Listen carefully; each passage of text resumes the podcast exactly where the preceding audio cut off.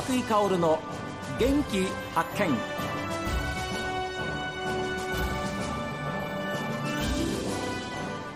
こんにちは和久井薫です。和久井薫の元気発見。この番組は私が発見した北海道の元気な人と出会っていただきます。今週は江差追い分け日本一に輝いてこの度20周年記念公演を行った乙部町寺島恵里香さんにお話を伺っています。下の恵美さん。が、はい、恵里香さんが優勝された3年後に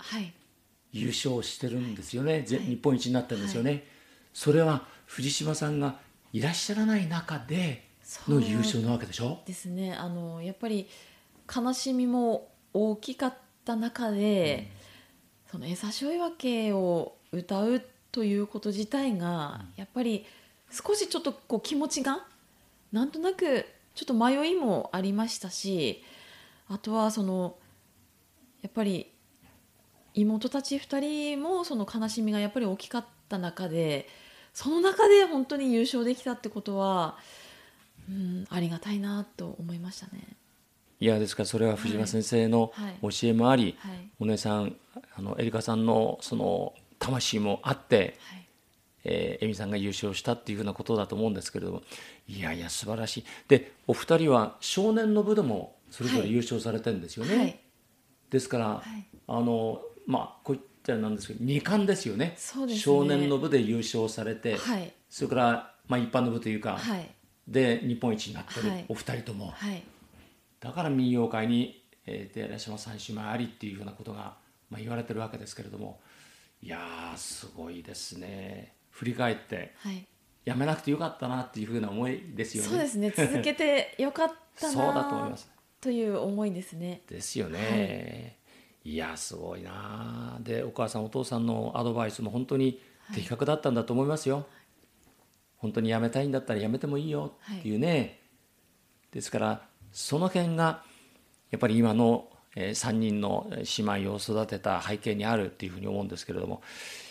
今あの教室で生徒さん教えてらっしゃいます、はい、やっぱり藤島先生から教わったことが基本にありますか？そうですね。基本はやっぱりこう先生にも教えていただいた基本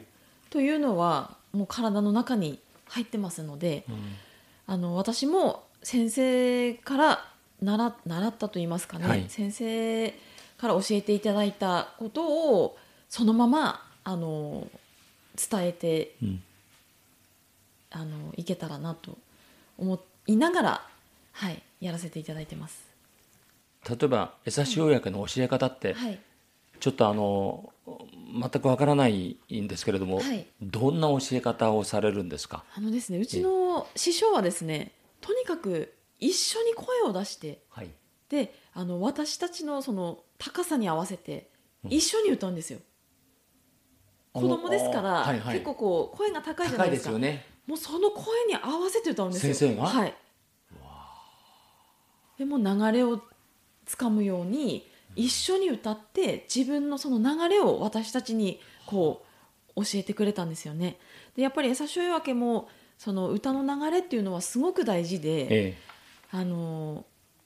そういう流れを一緒に歌いながら、うん、あの私たちに指導してくれたんですけれども、はい、私もそういうようなやり方であの学校にの生徒さんですとか、はい、あのまあ、自分の会の生徒さんにはそういうような感じでやらせていただいております。はい、そんなにあれですよね、はい、何ページも譜面があるわけじゃないんですよね。はい、もうあの基本譜が一つの餌塩わけですね。確かね、はい、あの私見たことを写真なんかで見たことあるんですけど、はい、えー、確かにそんなにあの音符がいっぱいあったり、はい、えー、というふうなことではないんですけども、ね、節回しは非常に難しいんでしょ？そうですね。出だしっていうとこはい。出だしはもう本当に出だしがもうで歌が決まるというくらい。もう出だしは本当に大事ですねあの出だしが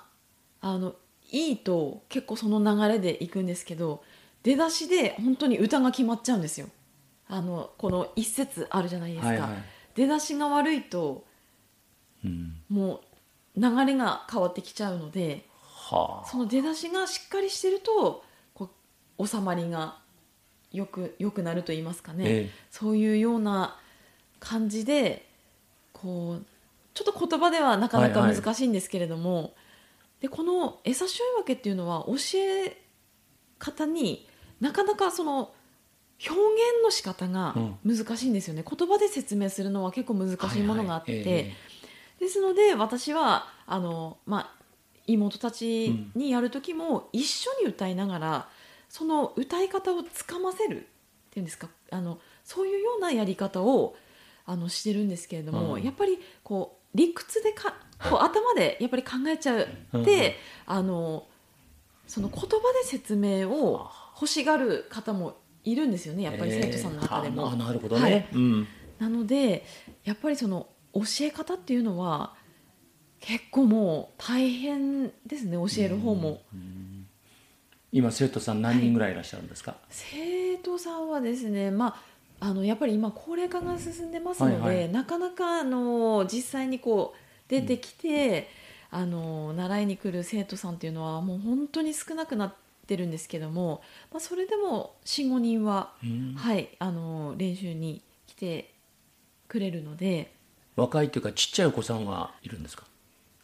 もう今は最近いないんですよ。はいね。うん。なのでこうやっぱり学生になると、うんどうしてもその部活動ですとか学校の行事ですとか、今たくさんね、はい、やることがありますから。そうなんですよ。学生がね本当に忙しいんじゃないかなと思うくらいなんですけれども、まあそうですね。なかなかやっぱり長く続けるというのはあのほ本当に覚悟がないとはい。できないと思いますね、自分も経験してきてはい。ますので、その辺はこう分かってるつもりなんですけれども。やっぱりこうある程度の覚悟がないとこういうものは長く続けれないんじゃないかなというふうに思うんですが。でも、はい。本当に藤島先生のところ転勤するところはい。ところに行って、はい。本当に片道1時間1時間半かけはてい。行ったい。その努力というのは、やっぱりエリカさんのように芯が強くないと、ね、なかなかできないことだと思いますよ。ですね。ですからそういう意味では本当にお母さんにも感謝ですし、はい。お父さんにも感謝ですし、妹さんもやっぱりお姉さんに追いつけっていうことを思って一生懸命やってるわけで、まあ、追いついたのは、あの恵美さんもそうですけれども、はい。今度はですねマリエさんですね。そうですね。一生懸命ね頑張っていらっしゃいます、はい。うんできれば、まあ、三姉妹優勝という、まあ、ちょっと夢がありますので、まあ、先生に恩返しという部分も含めて、まあ、3人三姉妹優勝っていうふうな形にできたら、先生ももっとこう喜んでくれるんじゃないかなと思いますね。いやもうそれははい。エリカさんと恵美さんではい。優勝して、はい。もう先生も本当に喜んでいらっしゃると思いますし、思いは昨日のステージでもちゃんと届いたんじゃないかと思いますけど、はいどうしても藤島先生の話になると、はい。やっぱり思い出してしまいますでしょ？そうですねいろんなことね。まあ、長く一緒にいたという部分もありますし、本当になんかこう、ね、こ自分の子供のようにあの育ててくれたという、はい。本当に感謝の気持ちはもう忘れてはならないものなので、まあ、あとは自分たちがどうしたらこう先生に恩返しをできるかと考えた時にやっぱり歌い続けていくことが一番その、まあ、恩返しにつながるのではないかなと思いますね。そうですね、はい。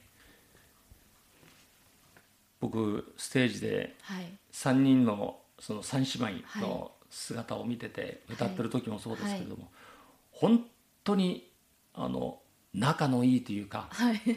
思いが通じ合ういつもそんな雰囲気で、あの見てました拝見してました、そうですね、ええ。なんか見る視線もですね、はい。なんか非常にこう妹さんを見る思い、はい。それから妹さんがお姉さんを見るう思い、はい。なんかそれが本当にああいい兄弟だな姉妹だなっていうふうに見えるんですよ、ええ。だからああ幸せなんだろうなっていうふうに感じてました。そうですね。なんかこの三姉妹だったからまあできたのかなっていう部分もありますしうん本当になんか私はまあ三姉妹でよかったなという気持ちです。そうですね、はい、いや素晴らしいステージでした。ありがとうございます、えー、これからの夢というものがありましたらちょっと教えていただけますか。そうですね。あの今やっぱり後継者が少ない中であのどうしても私たちのその昔の環境と今の環境っていうのは、あのちょっとやっぱり違いというかありまして、はい、私たちのその小さい頃の環境っていうのはいいものを結構こう聞く機会があったんですよね。で民謡も結構流行ってましたし、はい、あの結構子どもさんたちも民謡をやってる子どもたちが結構多かったんですけれども、はい、やっぱり今なかなかその民謡自体を聞く機会っていうのがな,、ないので少ないので、まあ、そういう中でも私たちがこう発信していけるものをあの極力あの多く作っていきたいなと思ってますね、それで何かこうきっかけがあのできればいいかなと思っております。やっぱり民謡は絶やしてはいけないですし、はい、えー、中でもやっぱり日本一になった江差追い分けはね、はい、やっぱりこれからもお子さんから始めて、はい、でやっぱり良さを知ってほしいっていうことはありますよね。そうですね、うん。またその民謡ブームではないんですけれども、まあ、そういう時代が来てくれたらいいかなと思っていますので、ね、なんかそのために、はい、いろんな、あのことを発信していけたらなと思ってますね。えー、藤島先生がずっと見守っててくださると思います。はい。えー、はい、えー、本当にありがとうございました。ありがとうございました。えー、素晴らしいお話でした。あの師匠との出会いそしてそのために一生懸命ご自分も努力されて、えー、日本一に輝いた、えー、今週はですね優しい大岩家日本一に輝いて、この度20周年記念公演、地元乙部町で、執り行われました。昨日終わって今日翌日お話を伺っておりました、寺島恵里香さんにいろいろとお話をお聞きしました。本当に長い時間ありがとうございました。ありがとうございました。